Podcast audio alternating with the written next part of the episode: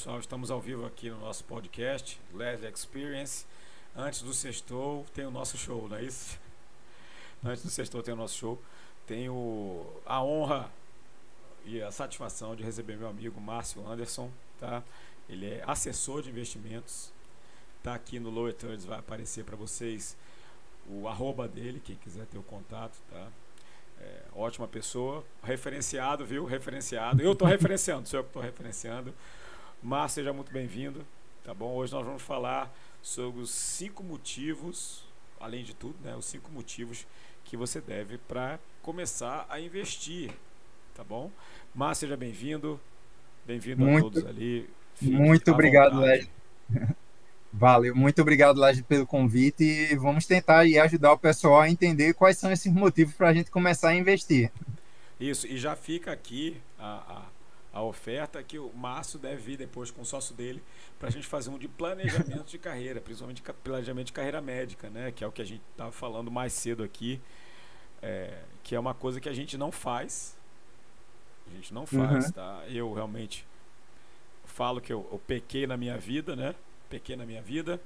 Lorena, que eu acho que está assistindo aqui, né, Lorena? Um beijo para você, tá? Porque você também é minha contemporânea de faculdade, não vou falar quanto tempo tem.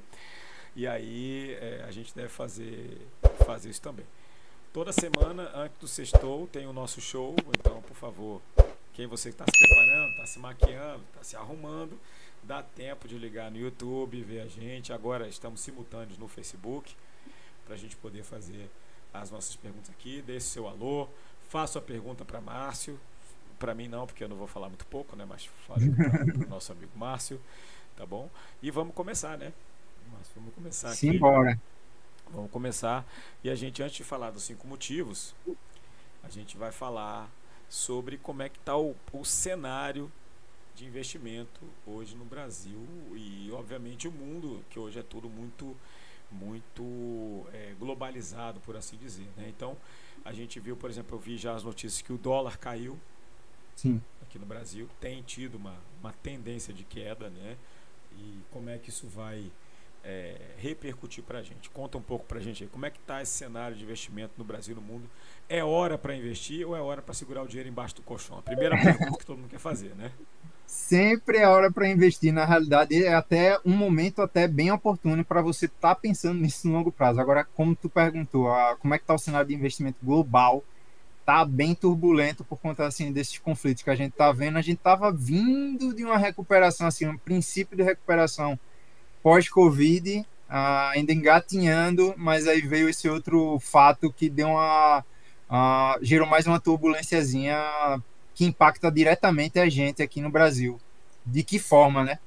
Uh, tentar explicar um pouquinho até isso, como é que tem esse impacto, essa repercussão, por exemplo, uh, da guerra na, na Rússia com a Ucrânia, como é que ela está impactando aqui a gente no Brasil. Uh, a gente está identificando isso com, por conta do petróleo, especialmente, que impacta a gente diretamente com a inflação. Você vê isso aí no posto de combustível, né, meu amigo? A gente Quanto vê tá no posto exatamente quem vai abastecer, né? Sim. Entendeu? Agora a Lorena já fez uma pergunta. Vai cair mais o dólar? Eu acho que ela está pensando em viajar, diga-se de passagem. Disney tá ali, Lore. Vamos embora para Disney. Lorena quer ir para Disney. Lorena também, Lorena, tô doidinho. É, a, a princípio Disney também. a princípio ainda é o cenário é de queda uh, do dólar. É um cenário meio turbulento porque a gente ainda vai ter um ano eleitoral aqui no Brasil que acaba gerando mais turbulência para a moeda, mas o dólar vem perdendo força também de forma macro. Tendência ainda de queda. Quem está pensando em fazer compra de dólar ou para fazer viagem ou para é, pessoal do setor empresarial pode ir fazendo aquelas compras que o pessoal fala mesmo, compra escalonada. Vai comprando de pouquinho em pouquinho para ir montando sua reserva. Mas o cenário ainda, a princípio, até os economistas, tanto da XP quanto da VLG, é, que é o escritório que eu atuo, estão é, com esse cenário de queda do dólar. Queda do dólar. Mas me diz uma coisa: como é que uma guerra lá na Europa, lá na Ucrânia, lá na Rússia pode influenciar a gente? Porque tem muita coisa que eles se misturam, né? Não só A gente sabe, por exemplo, que é, uma coisa que ficou aqui, apareceu muito para a gente, que ficou claro, era a questão de fertilizante, dos commodities, do agro. A gente sabe que isso tem influência, sim, porque uhum. o carro-chefe da economia do Brasil ainda é o agronegócio. Né? A gente sabe disso, uhum. então a gente sabe que influencia. Mas, é, fora isso, como é que isso está funcionando? Porque é, é, é, a gente fica perdido, entendeu? A gente não entende nada, sim. fica lá. Como é que lá na Rússia, lá na Ucrânia, pode ter algum tipo de influência para a gente aqui, né? impacta porque eles são dos assim dos grandes produtores de petróleo do mundo eles são um dos membros da OPEP da organização do petróleo é, que também fazem o lobby do preço do barril de forma global. Isso impacta na gente de forma direta quando o barril vai de 100 dólares para 140 e a gente vê a repercussão disso na bomba de combustível no diesel que é a, a, basicamente a nossa matriz logística depende de diesel caminhões. Todas as mercadorias do Brasil são movimentadas via caminhão, grande parte. Poucas passam por é, portos, mas boa parte da nossa mercadoria é escoada pelas estradas do Brasil. E isso acaba repercutindo no custo dos produtos finais ao consumidor. Alimentos, a gente, por exemplo, vai ter impacto de quem vai comprar na Ceasa, quem vai comprar no, nos supermercados locais daqui, das grandes redes, Carrefour, é, Big, por aí vai é, a gente sente isso no reflexo nos preços dos produtos. Ah, esse seria um dos fatores. E o segundo foi o que tu relatou, é, do ponto de vista do agronegócio brasileiro, que é dependente diretamente da questão dos, dos fertilizantes. É, nós temos essa dependência é, quase que intrínseca do, desse insumo para a nossa produção agrícola. Foi se tentado agora fazer uma meio que tentar se desvincular um pouquinho desse, de ficar refém da Rússia buscando fazer a aquisição de fertilizantes direto via Canadá também. Mas o impacto da gente ocorre basicamente nessas duas frentes: agronegócios é, e a questão de combustíveis, combustíveis fósseis. Não só para o Brasil, né? Para todo o globo. A, não é algo exclusivo do Brasil. A inflação na, na, nos Estados Unidos também está bem significativa, já na faixa de 7 pontos, é, em ascensão ainda. Isso. E como é que tá, vocês estão enxergando esse cenário de inflação aqui no Brasil? Porque eu li uma notícia hoje que parece que ia subir, né? Claro que tem tudo isso que você falou, mas como uhum. é que uhum. vocês estão enxergando isso? Eu e também os, até a equipe econômica, tanto da VLG quanto da XP, a gente também está identificando esse cenário de alta da inflação ainda perdurando um pouquinho. A gente já teve uma prévia agora do IPCA 15 que já veio com 10,54% de inflação acumulada nos últimos dois. Não, essa é a inflação. O IPCA está em 10,54% acumulada e o, no ano já está em 2,50 e pouquinhos. Ainda tem a tendência de manutenção de inflação em níveis elevados. A gente vai ter ainda um reflexo que vai chegar daqui a pouquinho para a gente aqui em Pernambuco, Lázaro que vai ser o reajuste da energia. Já foi autorizado um reajuste de é, distribuidoras lá para o lado do sul. Então, a, teve um reajuste na faixa de 18%. Provavelmente aqui a Neo Energia, agora a antiga CELP da gente, é, vai pleitear o reajuste dela e a gente vai ter mais esse impacto na inflação da gente. É, Porque a energia que já está cara, né? já estávamos na, ainda já estávamos na bandeira vermelha, saindo agora, mas vai ter que ter o reajuste. ninguém vai travar preço e segurar um prejuízo, não. Isso vai ser repassado para o consumidor final. Ah, com certeza, sempre passa, né? Eles sempre passam para a gente, né? A gente já está com a bandeira dupla vermelha, né? Vermelho ao quadrado, sei lá como é que a gente vai chamar isso, né? É, tem outro, ao cubo. Tem outro impacto também. É, tem um outro impacto que eu estava até me recordando também, que é para o pessoal que faz compra de carros novos, devem ter sentido isso também na alta dos veículos. É, e que também que faz compra de equipamentos eletrônicos, por exemplo, notebooks. Está tendo um, um, gargalo na parte de chips, chips para centrais elétricas dos veículos, chips de semicondutores também para computadores e isso impacta também de forma direta consumidor final. Por exemplo, carro novo, na faixa de 90 mil, hoje em dia você já pega um popular. Os carros semi-novos, a gente está conseguindo vender ao preço que a gente comprou ele lá atrás, com valorização até alguns casos. Ah, isso também é um outro impacto que a gente está identificando é, por conta da pandemia, mas também dessa retenção, desse gargalo que a pandemia trouxe para a gente. É, tá ficando quase impossível, né? Essa aqui é a realidade. Tá quase impossível. Comprar carro. É. Eita, não tá me ouvindo. Você tá me ouvindo, Márcio? Tô ouvindo, tô lhe escutando, sim. Tô lhe escutando. Ô, Lorena, é que Lorena tá aqui e perguntou cadê minha voz. A minha voz, ela se perdeu durante ah. a semana, viu? Até para quem tá assistindo a gente aqui, eu sempre faço vídeo da NBA, vídeo da NFL. Eu não fiz vídeo por conta exatamente disso, entendeu? Essa voz foi se perdendo, entendeu? Foi se perdendo a minha voz. Foi Vai se recuperar, esse final de semana ela se recupera. É, aqui, moto elétrica é muito bom. A gente tem amigas que chamam a gente, né, de moto elétrica, tratam a gente bem, elogiam a gente, né? Tá? Tá bom? Eu vou esperar agora minha mãe, Dona França, que está assistindo a gente, ela mandar uma mensagenzinha para contrabalançar a, a minha amiguíssima, amicíssima, que me chamou de moto elétrica agora. Tá? Obrigado, tá? Moto elétrica tem potencial aí, viu? Tem um mercado aí de ser desbravado. Moto elétrica aqui. tem potencial, é. Tem, tem é. potencial no mercado, né? O problema é que a energia elétrica também vai subir, né? Vai subir. Aí vamos ver nessa conversão aí direto se vale a Isso, pena abastecer a gasolina. E ou... aí tem uma coisa que eu lembrei agora para até te perguntar o seguinte: quando a inflação sobe, a taxa de juros sobe. Qual é esse impacto para a gente, direto para a gente? Tem alguma coisa que eu sei que funciona desse negócio aí, de é, na realidade, a taxa de juros sobe para justamente fazer o inverso trazer para baixo a inflação, porque a, é um mecanismo que o Banco Central tem para regular o consumo da população. Se ele sobe os juros, dificulta mais ao pessoal pegar empréstimos para financiamentos, é, dá meio que uma arrefecida no consumo, no impulso do pessoal de consumir. Aí o pessoal vai pensar duas vezes antes de fazer uso do. de financiar, fazer compra de algo parcelado, Aí a ideia é subir a taxa de juros para tentar diminuir o consumo, porque o IPCA é índice de preço ao consumidor amplo. Você sobe a inflação para tentar diminuir o consumo da população. Eu não enxergo como tem, sendo algo benéfico a elevação da taxa de forma tão brusca como está sendo feita. Vai chegar um momento que pode dar uma travada real na economia da gente. A gente estava nem começando a engatinhar, ainda está subindo os juros, pode dar uma freada no planejamento do pessoal. É, mas é, a gente viu algumas medidas também para liberar o consumo. Por exemplo, liberou Sim. mais FGTS, é, teve algumas coisas ali, diminuiu o imposto, né? Esse diminuir o imposto ajuda também no, na questão é um do cons... preço, né?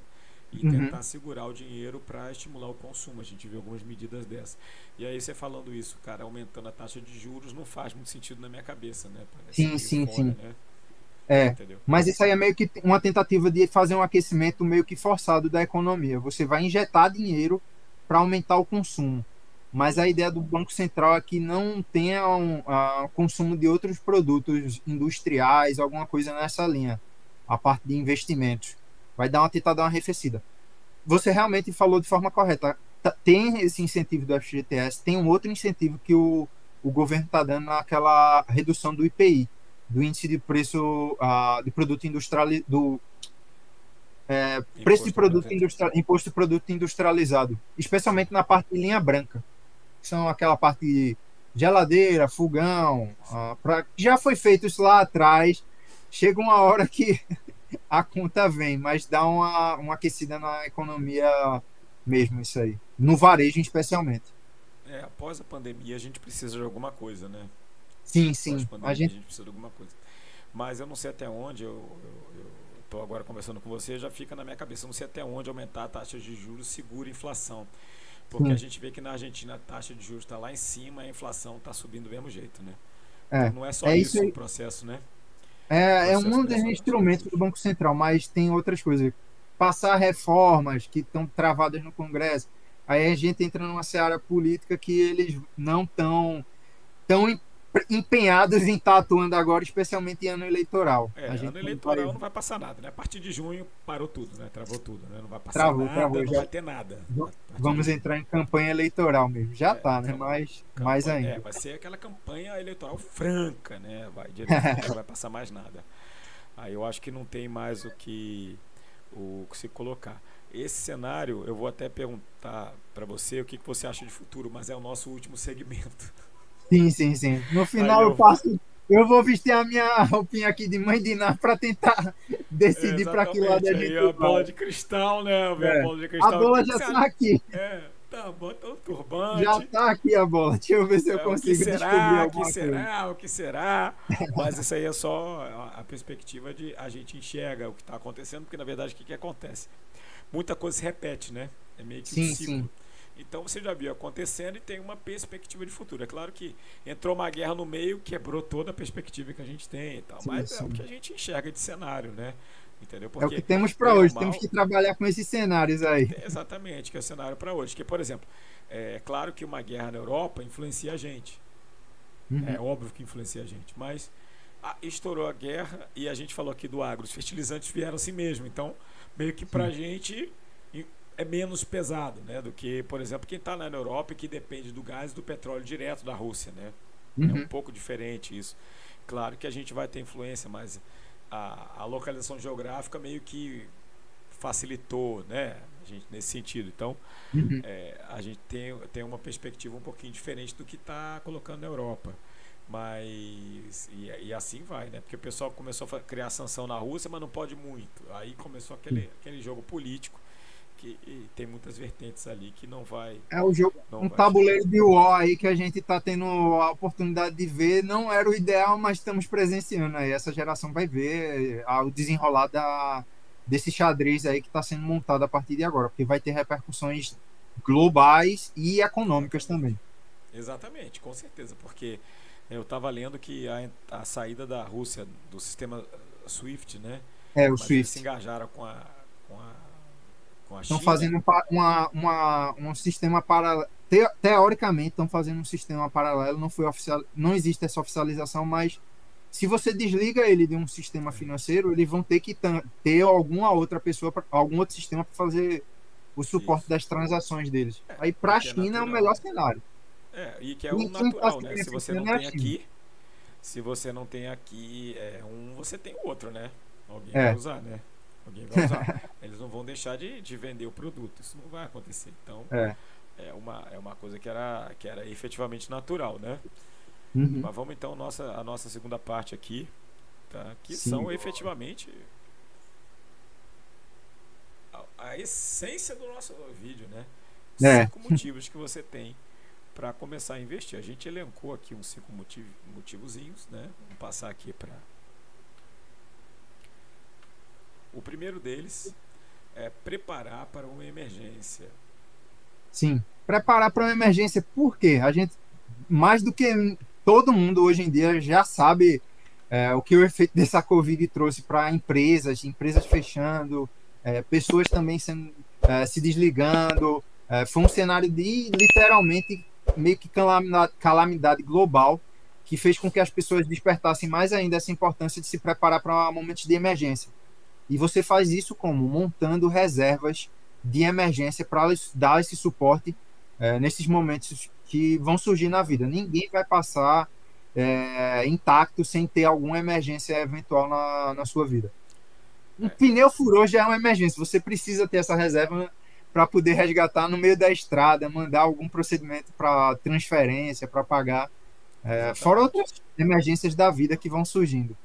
Aí esse é um dos motivos que é um as pessoas. motivos, né? E É. o investimento talvez seja melhor, uma das melhores formas, né? Que a gente estava conversando aqui e deve ter aqui um pouco mais na frente, porque você com dinheiro na mão você negocia o preço, né? Sim, você mão, consegue, preço.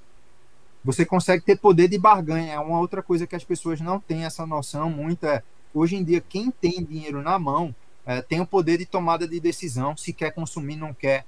Contra, fazer uma contraproposta para algumas pessoas na hora que você estiver negociando a compra de algum bem, algum imóvel, automóvel, é, e por aí vai. Quem tem uma reserva constituída consegue obter descontos significativos.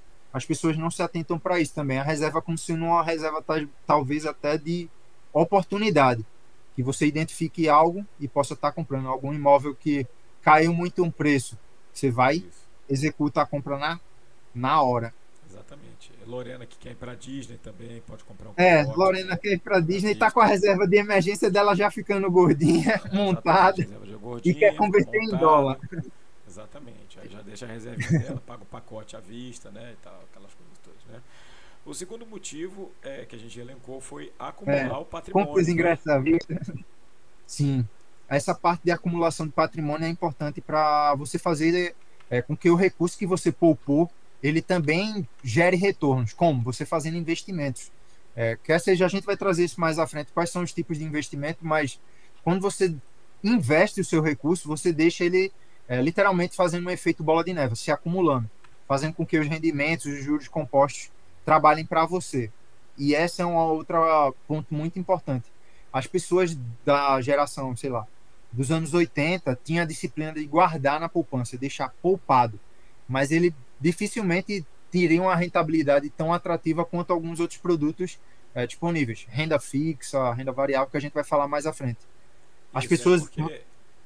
Pode a falar. já está perguntando aonde fazer reserva de oportunidade de emergência. Mas a gente tem no próximo, na próxima unidade os tipos de investimento para cada coisa. Eu vou, eu vou elencar, eu vou elencar, Lorena, esses Isso, pontos aí para você viu? já deixar a sua reserva trabalhando é, para você. Sua reserva trabalhando para você, viu? Tá vendo? Tá vendo? Vamos lá. Aí a terceira, o terceiro motivo é alcançar objetivos financeiros, né? Sim. As pessoas vão ter objetivos de curto, médio e longo prazo nas suas vidas. Quer seja a compra de algo para daqui a seis meses, compra de um, de um carro, compra de uma casa, quer se casar, mudar de apartamento, fazer reforma, tudo isso você precisa ter é, montado investimentos para atingir esses objetivos nos prazos adequados, né, predefinidos, que você colocou. Lorena colocou aqui agora para gente que ela está com plano de viajar.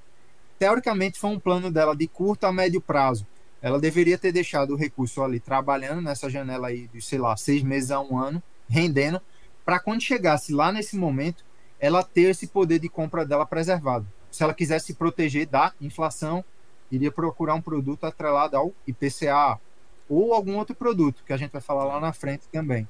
Mas a ideia é essa: você fazer com que é, essa sua disciplina de poupar, guardar, acumular patrimônio, fazer com que ele trabalhe é, lhe propicie alcançar objetivos. É, outra coisa que você colocou bastante aqui, em todos as, os motivos até agora, é planejamento. Né? Você colocou em todos Sim. até agora planejamento. Eu acredito que os nossos dois próximos motivos para investir vão entrar o planejamento também. Acho que tudo parte Sim. desse planejamento, né? Você tem uhum. objetivos a curto, médio, longo prazo e, e, alguns deles aqui, inclusive, acho que o último motivo é um grande um grande é, motivador de planejamento, por assim dizer. Né? Sim, sim, conversando sim. sobre isso um pouquinho antes de começar aqui, uhum. justamente sobre isso. O quarto motivo é a liberdade e independência financeira. Eu não preciso dizer o que significa, né?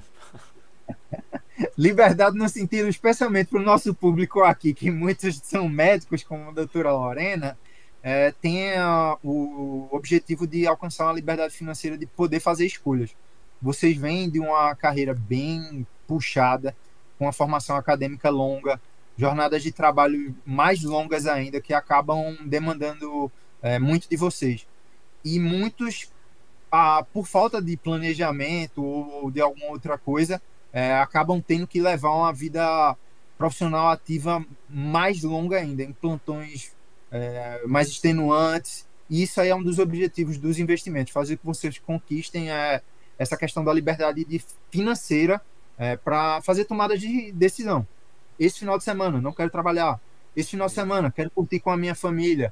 Vou me programar para quando tiver minhas férias, curtir minhas férias sem me preocupar com a parte financeira. Literalmente fazer o que vocês querem fazer. Se você gosta de atender clínica, vai atender clínica. Não precisa estar tá, é, em plantões ou se você gosta de plantão, você pode decidir, ó, vou ter essa jornada aqui semanal e não vou extrapolar isso, curtir uma qualidade de vida. Basicamente isso. Você ter independência financeira, os seus recursos trabalharem para você ter essa liberdade de tomada de decisão.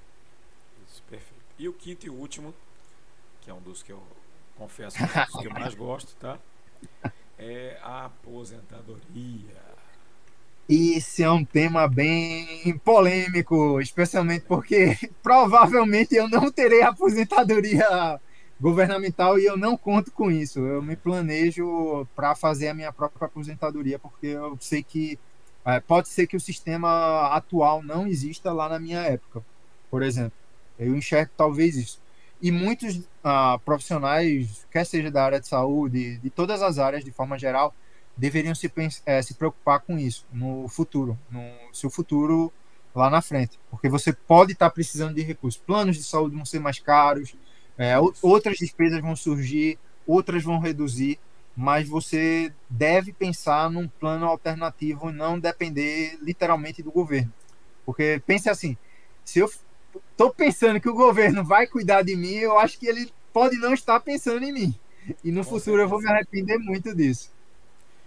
Com certeza. É, na verdade, eu tô, eu, o que está se desenhando, assim, que eu tenho percebido é que, claro, se você for autônomo, você pagar, você, a gente vai pagar no teto.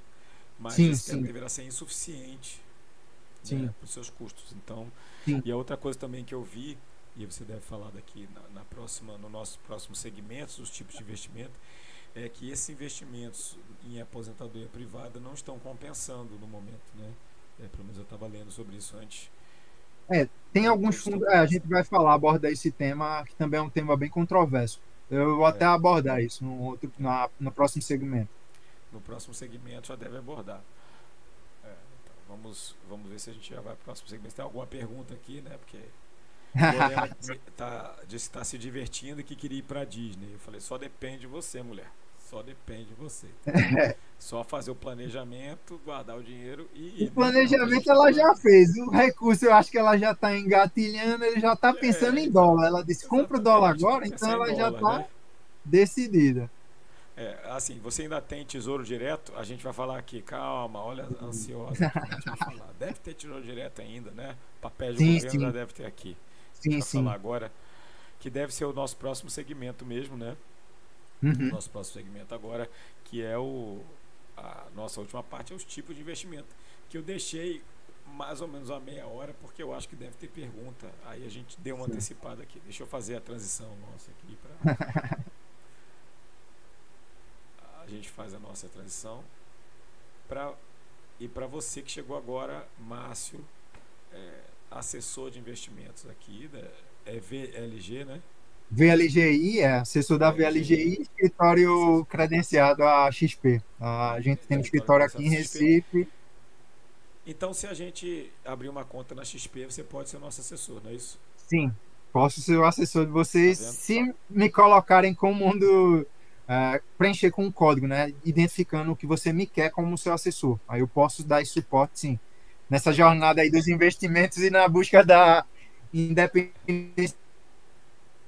Dessa independência e de Lorena poder ir para Disney. Financeiro da aposentadoria. conta na XP, viu? É. Tá para você que chegou agora, gosta do nosso conteúdo, antes do sextou tem o nosso show, tá? Então se inscreve aí, dá um like no vídeo, se inscreve, ativa o sininho das, das notificações e dê essa, dê essa moral pra gente aí. Tá bom. Vamos lá então, Márcia. Agora a gente vai falar sobre os tipos de investimento. O que, que você tem aí para elencar mais para a gente dos tipos de investimento? Conta aí. Tem um rol muito grande de tipos de investimento. Lorena conhece alguns e ela tem até alguns outros até bem mais arrojados. Mas vamos tentar segmentar aqui em duas, dois tipos de investimento de forma macro. É, existem investimentos de renda fixa e investimentos de renda variável. Renda fixa, por quê? É, renda fixa porque você teoricamente tem uma maior previsibilidade do retorno desses investimentos. Você já sabe quais vão ser as taxas que eles vão estar tá, é, tendo de rentabilidade, é, se vai ser via um índice ou se vai ser algo pré-fixado. É, basicamente, são três formas de rentabilidade de produtos de renda fixa. Seriam produtos pré-fixados, que você já tem uma taxa travada, predefinida. Exemplo, tem um produto rendendo 14% ao ano. Quanto é que eu vou ter de rentabilidade? 14% ao ano. Até quando? Até o vencimento que você definir. Se você contratou um produto com vencimento para dois anos, você vai ter 14% no primeiro ano, 14% no segundo ano. E vai ter o efeito dos juros compostos. O patrimônio cresceu esses 14% no primeiro ano e vai calcular em cima do segundo ano do montante total. É, produtos também, a outra forma de rentabilidade, que é o que a gente teve um boom é, nesse ano, que foi a questão de inflação. Produtos atrelados ao IPCA, Índice de Preço ao Consumidor Amplo. Ele é atrelado à inflação. Ele vai pagar ao, ao quem fizer a aquisição desse produto uma parcela fixa, uma pré-fixada, 5% mais a inflação, mais o IPCA. 5% mais o IPCA vai dar a sua rentabilidade. Essa parcela do IPCA é que a gente não consegue ter uma previsibilidade, ele vai correr em cima da inflação. Hoje, a inflação acumulada está em 10,58%. Então, se você tivesse comprado um produto um ano atrás, 5% mais IPCA, teria hoje 15,58% ao ano. Essa é uma outra forma de rentabilidade. E a terceira forma de rentabilidade de produtos de renda fixa é, são pós-fixados. Como é que ocorre isso? A rentabilidade dele é atrelada a Selic CDI. Você pensa Selic CDI como sendo taxas quase equivalentes. A diferença é 0,10 de uma para outra. Por exemplo, se você pega um produto que todo mundo conhece, CDB de algum banco, pagando 100% do CDI, quanto é que eu vou ter de rentabilidade? O pessoal me pergunta, quanto é que isso de rentabilidade? Eu digo, vamos ver quanto é que está a Selic hoje? Ela está em 11,75. Se algum produto estiver lhe pagando é, 100% do CDI, você está tendo 11,75% de rentabilidade. Se algum produto estiver lhe pagando 200% do CDI, você vai ter lá 22%, é, tananã, quase 23% é, de rentabilidade. Aí isso é que você vai fazer essa contazinha. Taxa, a taxa que está sendo paga, 80%, 100%, 70%, vezes a Selic. Essas são as formas de rentabilidade. Mas quais são os produtos que tem na renda fixa? Lorena já falou um, é o Tesouro Direto. Tesouro Direto, você está literalmente emprestando dinheiro para o governo, para o governo financiar as dívidas dele. E em troca disso, como é que ele vai lhe pagar, vai lhe remunerar? Como eu já falei anteriormente, dessas três formas. Tem o Tesouro Selic, que ele vai lhe pagar 100% do Selic, que é um pós-fixado. Tem um Tesouro IPCA, que ele vai lhe pagar um prêmio, o IPCA mais 4%, IPCA mais 5%. A depender do prazo, você vai exigir um prêmio maior ou menor que essa parcela fixa. E o último seria o pré-fixado. Tem o tesouro pré-fixado, que paga 13,5%, 14% ao ano, a depender do prazo de vencimento. São as três variáveis que a gente consegue controlar. Quanto a gente quer investir, taxa que a gente quer investir, qual é a forma de rentabilidade e o prazo. As pessoas basicamente só controlam isso. Só controlam isso, né? E é. você tem aquelas carteiras, né? O pessoal chama carteira de investimento, sim, sim. né? Carteiras eu vou até abordar um pouquinho mais à frente, mas a carteira de investimento é uma forma de você diversificar os produtos. Mas dentro ainda da renda fixa, a gente, a gente tem CDB, que todo mundo conhece, Certificado de Depósito Bancário. Esse é um produto que também vai ter remuneração dessas três formas que eu já falei: pré-fixado, pós-fixado e atrelado à inflação, se vocês souberem isso, essas três formas de rentabilidade, vocês sabem todos os outros tipos de produto, que uma diferença é CDB tem incidência de imposto de renda e o próximo que eu vou falar não tem incidência de imposto de renda, que é LCI e LCA. Sopas de letrinhas, né, que a gente acaba escutando. Que danada LCI, LCA? Ah, vamos tentar simplificar, né? Quando você vê um I, é imobiliário. Você está fazendo uma letra de crédito imobiliário e a outra, um Azinho, é agrário. LCA, letra de crédito agrário. Pensa aí, isso tem até uma lógica. Setor imobiliário e setor agrário são dois motores da economia do Brasil. Então o governo dá um incentivo para você emprestar recursos para fomentar esses dois setores, lhe dando isenção de imposto de renda. Então quando você vê um LCI, LCA, é, você está financiando o setor agro e o setor imobiliário, que contrata muita gente, e o setor agro que é o motor do Brasil, como você já falou. A gente exporta muito é, e esse é um dos motivos da gente ter essa isenção. Esses são os produtos de renda fixa. É, renda variável, como o próprio nome já diz, varia. O pessoal até brinca. Tem aquela piadinha lá do, do Chico Bento, renda variável varia. Se você não variar, tá errado. Tem alguma coisa estranha. É, a renda variável, a gente fala basicamente de alguns produtos que seriam é, mercado de ações. Aí até Lorena conhece também, ela é acionista de algumas empresas. Doutor Prorasca também, Felipe Prorasca fala muito comigo, ele também é investidor de ações. Prorasca é... fica com o celular toda hora olhando como é que tá a bolsa. como é que tá a rentabilidade das ações dele. É, outro produto que a gente. As ações você vai literalmente financiar empresas. Você vai comprar ações da Ambev. É, quem gosta de cerveja está fomentando aí o, o setor de álcool deles. É, Guaraná, tem outras empresas também. A própria Apple, você pode ser acionista da Apple aqui do Brasil, comprando BDRs deles.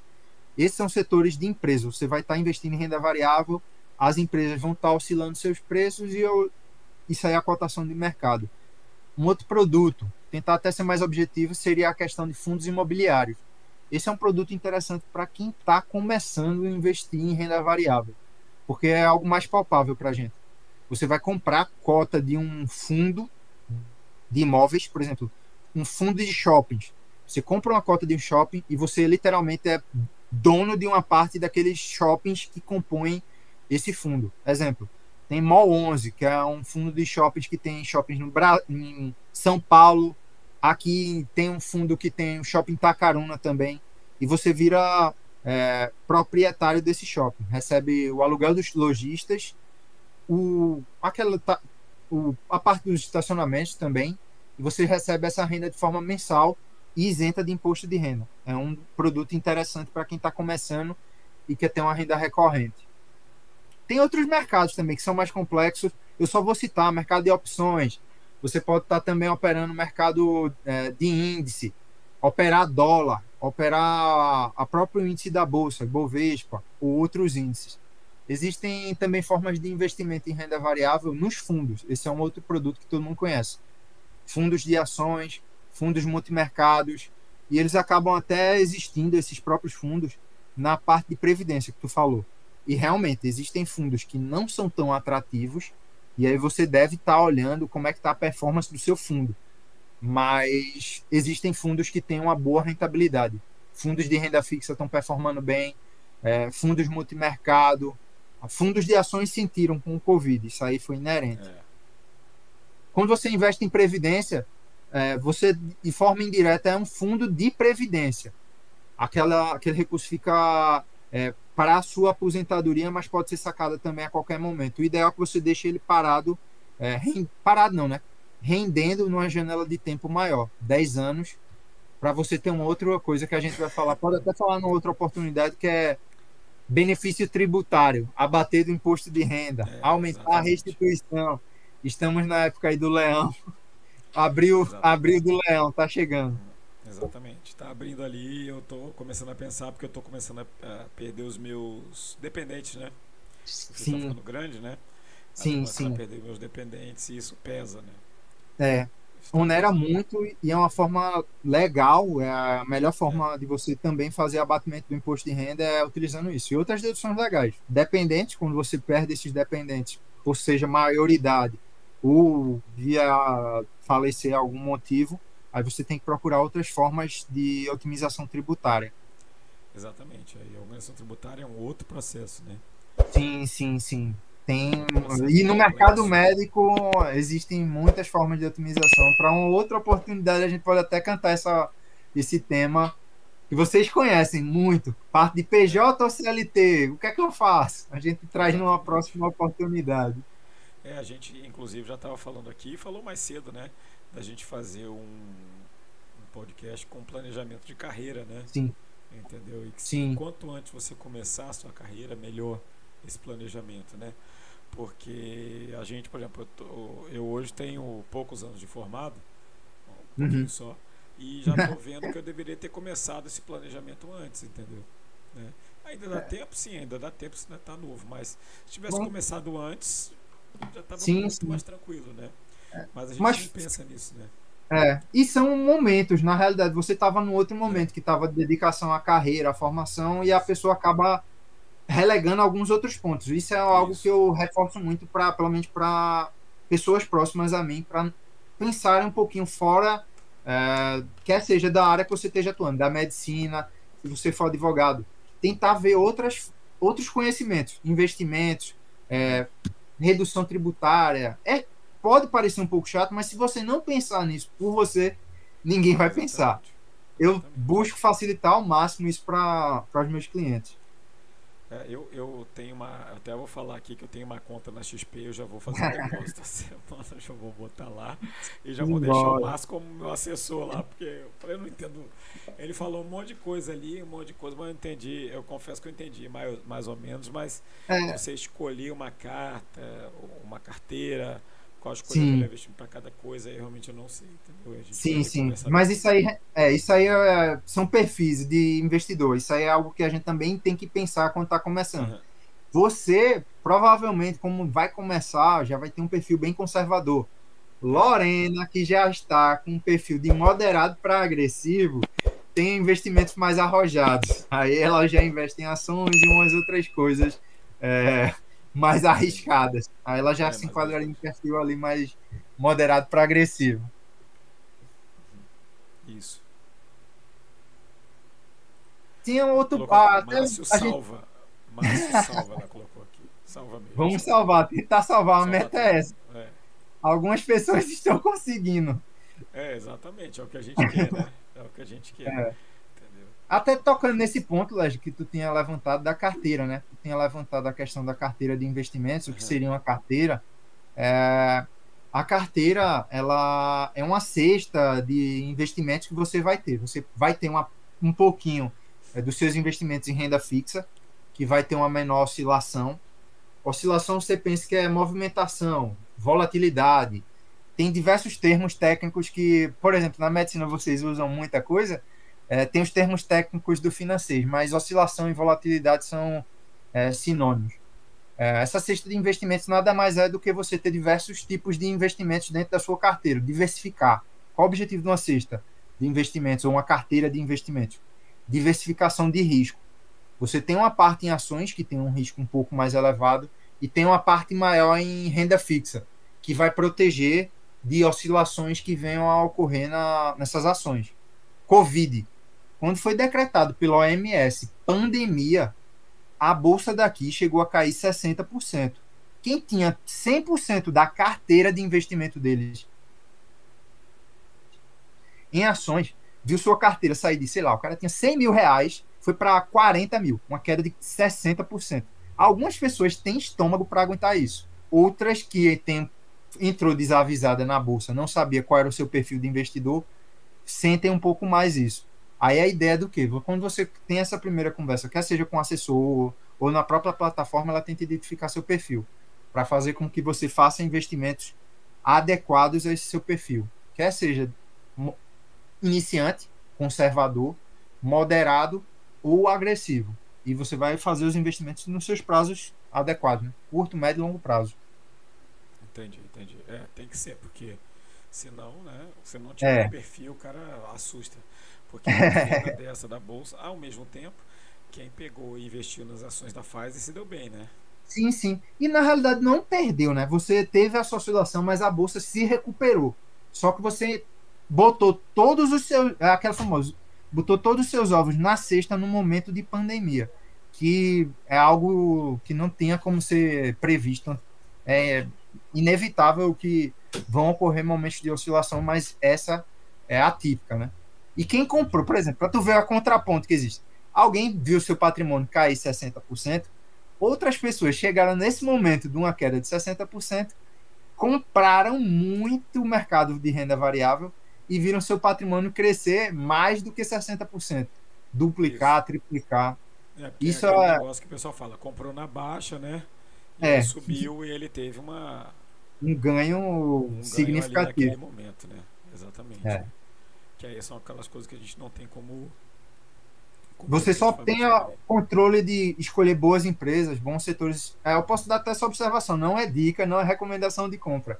Eu reforço até isso porque é, eu sou regulado pela CVM e a, mas você pode comprar setores mais defensivos. Setor bancário é um setor defensivo, é, setor de elétricas é um setor defensivo, setor de é, seguros é um setor defensivo, Outro setor também, setor de saneamento básico. São coisas que todo mundo vai continuar consumindo. Fazendo transações bancárias, consumo de energia, é, consumo de água, é, setor de alimentos, todo mundo vai continuar se alimentando, fazendo consumo. Isso aí são setores mais defensivos. Setores mais, que se chama de mais defensivos, né? Porque eles não vão simplesmente quebrar, né? Entendeu? É, é quebrar e sofrerem menos, né? Tem menos é. oscilação. Mas realmente eles não vão quebrar e dão lucro constantemente. Banco, me diga um, um banco que você só escuta ele, passa no Jornal Nacional ou na TV. Ano, ano após ano, os bancos vão dando lucros, quer seja momentos de crise ou não. Por quê? Eles vão tentar fazer rentabilizar o, o recurso. Você está emprestando seu dinheiro para o banco, você deixa ele parado lá, para o banco emprestar para outras pessoas. E como é que ele ganha o rendimento?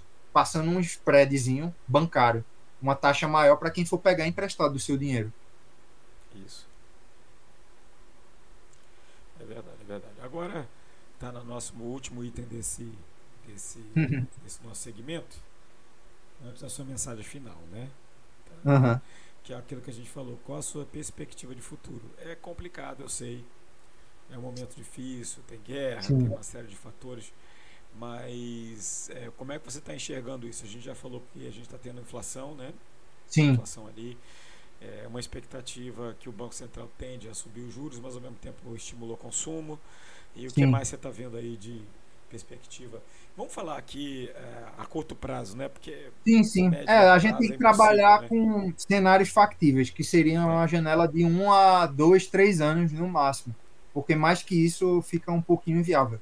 O que a gente pode ter de perspectivas, por exemplo, do ponto de vista de investimento, como a gente já falou anteriormente, é uma carteira diversificada. Fazendo o quê? Como a gente sabe que provavelmente a gente ainda vai ter um ano de inflação, a gente deveria estar tá tendo uma preocupação de deixar parte do nosso investimento investido em inflação para ter essa proteção do nosso poder de compra. Para garantir que os seus mil reais, dez mil reais que você possui hoje, consiga comprar esses mesmos montante é, de produtos daqui a um ano. Aí você vai procurar um produto que vale pagar a correção da inflação, mais um prêmio. E diversificar a carteira também, produtos pré-fixados, que vai lhe dar uma taxa mais travada, aproveitar que está tendo essa alta da, da Selic. É, a gente consegue encontrar produtos pagando 14%, 15% ao ano. Quem consegue pegar um produto pagando 15% ao ano e tem disciplina de deixar numa janela de 5 anos, você consegue dobrar o capital. As pessoas não têm essa noção. Tu entendes? É, não sabem como é que funcionam os juros compostos. Por quê? Você pegando um recurso que está investido a 15% ao ano, em 5 anos, por efeito desses juros compostos, você consegue chegar a uma rentabilidade superior a 100%. Dobrou seu capital. Só que muitas pessoas são imediatistas, querem re re rendimento fácil. Quando alguém lhe oferecer rentabilidade fácil, suspeite. É cilada bino, literalmente. Não é fácil. É aquela famosa, pode ser uma pirâmide? Pode. Mas a probabilidade é que seja. Quando for algo muito estratosférico. Porque se, pensa assim, se o Banco Central, que é algo mais seguro que tem, que é o que está emprestando dinheiro do país, está pagando 11,75%, se alguém vai lhe oferecer 20%, 30% ao ano, algo está estranho, porque não é usual. É, realmente eu Coitado do Bino, né? Cilada. É. Né? Cilada. Cilada Bino. Para o cenário de investimento, perspectivas de futuro, como tu me falou, uh, ainda vamos ter elevação da taxa Selic. A previsão dos economistas, tanto da, da VLG quanto da XP, são de a Selic chegando ali a patamar de 2,75, chegando talvez até 13. Esse é o teto que está sendo trabalhado no mercado hoje. Inflação. Inflação esse ano o Banco Central está prevendo uma queda para patamares de 7 a 8%. A ideia é que chegue na meta, mas provavelmente a gente vai estar tá ainda nessa faixa aí próxima a 9, 10% é, de inflação esse ano. Porque, como eu falei, a gente vai começar a ter agora o efeito da, dos reajustes de energia elétrica, que ainda vão repercutir aí para a gente nesse ano. É, e a gente ainda também vai ter um ano eleitoral bem turbulento que vai trazer mais emoções ainda, tanto para o mercado ah. financeiro ah, quanto para a economia é, de forma vai geral. Vai ser uma eleição bastante emocionante, digamos assim. vai ser um ano bastante emocionante de, de perspectiva eleitoral, aliás, em todos os níveis, né? Em Sim. Todos os níveis, níveis estaduais e federais acirrados. Exatamente. Em todas as esferas já tem muita coisa ali, muita, muito jogo político, coisa que a gente não participa diretamente, Sim. mas a gente pode não participar diretamente daqueles entes políticos, mas a gente recebe o, o problema. As, as heranças e os ônus das escolhas que forem feitas ali a, no momento da eleição. Aí o papel da gente é se municiar de informações, tentar identificar candidatos que sejam aderentes a, a suas as suas ideologias, seus pensamentos de vida, familiares, é, para você tomar a sua decisão. Mas tem, a gente tem cenário mais turbulento aí para essa janela aí dos próximos seis meses. De forma geral, não só Brasil, mas de forma global, tá um cenário ainda bem turbulento. É, bem complicado. E, e a princípio é esse. Seriam essas as perspectivas para que a minha minha vidência aqui conseguiu enxergar para esse próximo janela aí de. Mas é isso mesmo, eu concordo. Acho que não tem muito o que um a, a três anos. de perspectiva, não, né? A gente está saindo de uma crise né, da pandemia. Tem uma guerra que tem influência aqui, por mais que diga que não tem. E a Sim. gente tem um cenário de tentativa de recuperação com um cenário de briga política que vai começar daqui a pouco, né? Então uhum. é complicado mesmo. O papel, da, o papel da gente é utilizar, por exemplo, esses cinco motivos que a gente utilizou e montar, por exemplo, o que, é que a gente pode fazer? Montar uma reserva de emergência, porque eu não quero estar dependendo de ninguém nesse momento aí de turbulência. Proteger meus investimentos, fazendo uma diversificação, pegando algo mais conservador, para não sofrer oscilações do meu patrimônio. Se eu tenho um perfil mais arrojado, botar um pouquinho em algo que tenha uma rentabilidade maior, quer seja na renda variável ou outras coisas.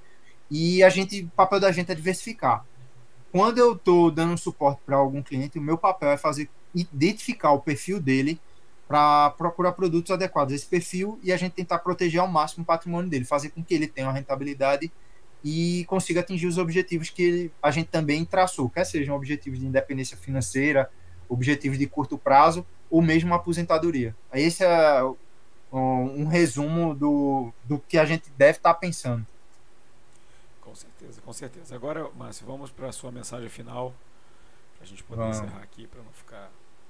Uhum. Deixa eu ver se tem mais alguma pergunta aqui. Aqui, ó, a Lorena fez uma pergunta. Como uhum. que a gente pode se proteger no período eleitoral? Mas acho que você já, já respondeu, né? Fazer é. essa diversificação da. A diversificação, Lorena. A princípio, é, tu tá. pode até montar essa reserva de oportunidade para o teu caso, tu identificar ali uma oscilação das ações e a tua reserva está montada na oscilação da bolsa. É, exatamente. Bom, Márcio, vou deixar aqui os minutinhos para você dar a sua mensagem final aí. Tá? Se uhum. quiser deixar algum outro contato, o contato do, do Instagram passou aí que diversas uhum. vezes para quem assistiu. Tá? Então fique à vontade aí a nossa mensagem final. E eu agradeço, Leslie, o convite e estou aberto a novos convites quando a gente tiver algum outro tema que se você julgue relevante para a gente estar tá trocando aqui ideias com o pessoal e conversar. É, espero ter podido contribuir aí um pouquinho, explicando um pouquinho dessa parte dos investimentos, motivos para investir, é, por que é que você deve pensar em investimento. Primeiramente, você deve pensar por conta que você tem que pensar em você na, naqueles pontos que eu já relatei. Independência financeira, aposentadoria, as pessoas acabam relegando muito isso e às vezes até meio que terceirizando essa obrigação. Você deve participar de todo esse processo decisório, tem uma participação ativa. Aí essa sim, eu penso como sendo uma das mensagens e podem contar comigo aí, quem precisar é, trocar alguma ideia, tirar alguma dúvida, pode me procurar lá no contato do meu Instagram, lá o márcio.anderson, é, Anderson, é, ponto investimentos, Anderson com H é diferente. É diferente. pra, não tem erro. Se você achar um Anderson com H, sou eu lá. É, é, para poder tirar suas dúvidas e a gente trocar uma ideia. E quem quiser abrir conta também na XP, tem lá no meu perfil, é, no link da Bill, é, o link para fazer a abertura da conta já com me vinculando diretamente a vai ser seu assessor. Ou se não for ainda, se já tiver a conta na XP e quiser que eu seja seu assessor, é só falar que eu mando o procedimento para a gente fazer essa mudança. É isso aí. E eu queria agradecer também o Márcio aqui pela, pela ter, por ter vindo, né? Antes do sextou tem o nosso uhum. show. Né? E semana que vem, se Deus quiser, o nosso podcast vai ter a honra de receber uma atriz, que é a Angélica, que é uma amiga minha, que ela é atriz da Paixão de Cristo, que é o mês da Paixão, né? Então quem quiser Eita, assistir massa. vai estar ali. E o Márcio volta no outro planejamento de carreira, aí a gente elabora uma questão de planejamento, até porque o seu sócio, um dos seus sócios, é médico. É. Né? Então é. isso é, é bastante interessante para a gente aqui, viu? Márcio, muito obrigado, obrigado. Deixa eu ver se tem mais alguma última pergunta aqui. Não tem. Obrigado mesmo pela participação, tá? Fica sempre portas sempre abertas para você, precisando. É, nós somos amigos pessoais, né? Já somos amigos de longa data. E sempre que você quiser, a, a casa é sua, viu? Estamos aí. Obrigado, obrigado mesmo. Estou à disposição para próximas oportunidades. Valeu, obrigadão, pessoal. Um Obrigado, abraço. Gente, um abraço. Tchau, tchau, tchau, tchau.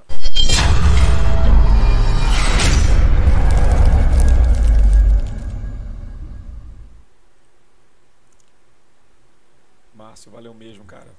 Valeu, Leslie. Brigadão mesmo.